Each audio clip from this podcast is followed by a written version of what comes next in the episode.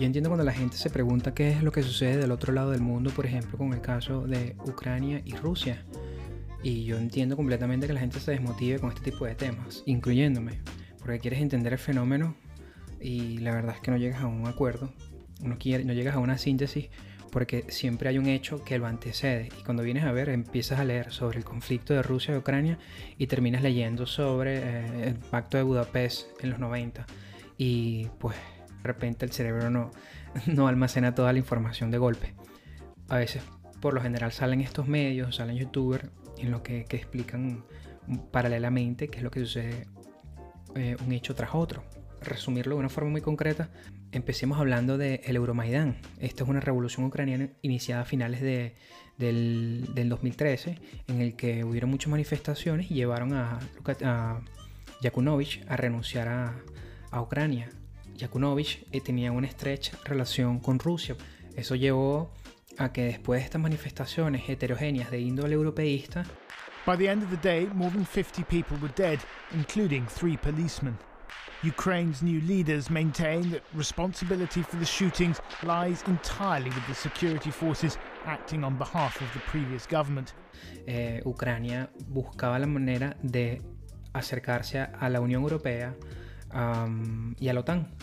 Eso llevó a que empezaran protestas de estudiantes universitarios, se empezaron a presentar otros círculos civiles anexándose a, esta a, estas manifestaciones. Esto es debido a la ley sobre nuevos territorios federales en el que Rusia se atribuye, eh, bueno, en la zona geográfica pues de Crimea. Crimea, como quizás probablemente muchos sepan, es una península que tiene un recurso importantísimo a nivel estratégico, geoestratégico. Esto, esto se llevó a cabo en el 2014, que fue lo que destapó en realidad aquellas fotos súper locas de los manifestantes ucranianos en las calles.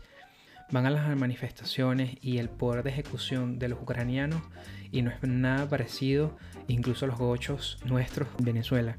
De hecho, aparentemente dentro de la idiosincrasia cultural eh, millennial, qué sé yo, de, los jóvenes ucranianos, es practicar artes marciales precisamente para eh, verlos eh, en las manifestaciones peleando literalmente con las fuerzas policiales. Pues esta decisión por parte de Rusia es considerada ilegal por la Unión Europea, por los Estados Unidos, por supuesto, y llevó a, poner las relaciones de Crimea con Rusia a sus más altos niveles hasta hoy 2021, este mes que estamos en 2021, que, están, que hay una escalada militar sin precedentes en la región de Donbass.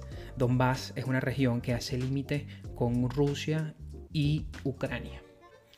Además de eso, esta, esta crisis se puede decir que es la peor desde la Guerra Fría.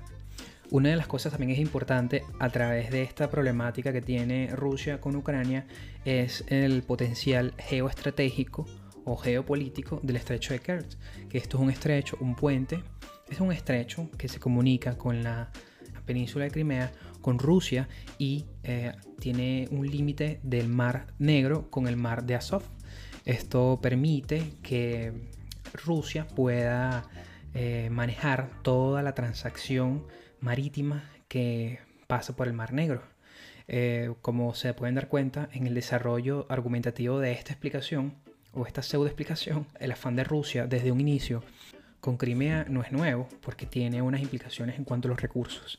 Estas grandes potencias tienen una gran influencia hegemónica y lo podemos ver en este claro ejemplo en el que eh, Rusia eh, tiene intenciones de, o tuvo intenciones en un inicio de no abandonar las expectativas de anexión de Crimea a su territorio de manera que pudiesen manejar todo el recurso marítimo que hay frente al Mar Negro. Como se dan cuenta, sin saltar al tema, no quiero saltar a Latinoamérica, Estados Unidos tiene el mismo caso, y pasó muchísimo, pues eh, en Costa Rica, en las grandes corporaciones que explotaban los recursos en Latinoamérica, cosa que ya todos ustedes saben.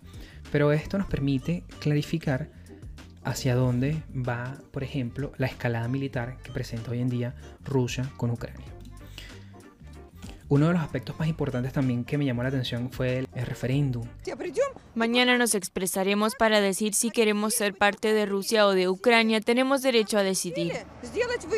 Los países occidentales y las autoridades de Ucrania consideran ilegítima esta consulta. Kiev acusó a Moscú de haber invadido militarmente una localidad en el sureste del país este sábado, con decenas de soldados, helicópteros y blindados de combate. El referéndum decía, ¿debería Crimea seguir siendo parte de Ucrania o estar vinculada a Rusia? Y bueno, hay unas, estadísticas que sugieren de que un 38% quería anexarse a la tradicional bloque soviético Rusia y, y tienes a un 40 y tanto por ciento que quería mantenerse como una, como una nación independiente con relaciones con la Unión Europea. La Asamblea General de las Naciones Unidas aprobó este proyecto de ley en el que se considera que esta anexión de Crimea fue algo ilegal. Esto por supuesto estuvo respaldado no me sorprende pues con la, Unión Europea de Estados Unidos, pero también fue por Erdogan en Turquía.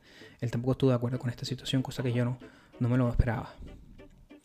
Un tema importantísimo que ya se celebran 6-7 años es eh, la opresión de los musulmanes en Crimea. Aparentemente, eh, hay uno de los personajes principales, protagonistas de este fenómeno, son los tártaros, los tártaros que viven en Crimea.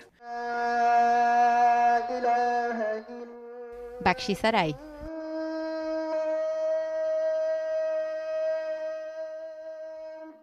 Este es el hogar espiritual de la comunidad tártara de Crimea, ahora un pueblo preocupado. Los tártaros han estado aquí por lo menos 700 años, fueron brutalmente subyugados por los rusos en el siglo XVIII y luego deportados por Stalin en 1944. En los rezos musulmanes del viernes, miembros de esta minoría expresan su oposición a que Crimea deje Ucrania y se una a la Rusia de Vladimir Putin. Putin no es un presidente democrático. Ucrania es mucho mejor para nosotros que Rusia. Según la historia, la península de Crimea siempre ha sido un pedazo de tierra que los rusos tenían que tomar para poder controlar el Mar Negro. Esto es incluso antecede al régimen otomano. Tras la guerra ruso-turca en el 1700, siglo XVIII, 1768 y 1774, Rusia se anexó a muchos territorios del Imperio Otomano al sur de lo que hoy es Ucrania. Este fue un corto video rápido que traté de resumir para ustedes para poder explicar de qué, a qué viene toda este, esta problemática y toda esta escala militar de Rusia con Ucrania. Eh, rápidamente les invito a que se suscriban a mi canal de YouTube y más que eso también a mis plataformas de podcast porque estos videos tienen un formato de audio que se escucha y es un proyecto que vengo desarrollando desde hace ya mucho tiempo sobre todos mis, mis formatos de audio, pues mis podcasts, la crema de los podcasts, el audio en, Apple Podcasts, Google Podcasts, Spotify. Así que muchas gracias, mantente en conexión con esta, este programa y mi nombre es Manuel Sombra y muchas gracias.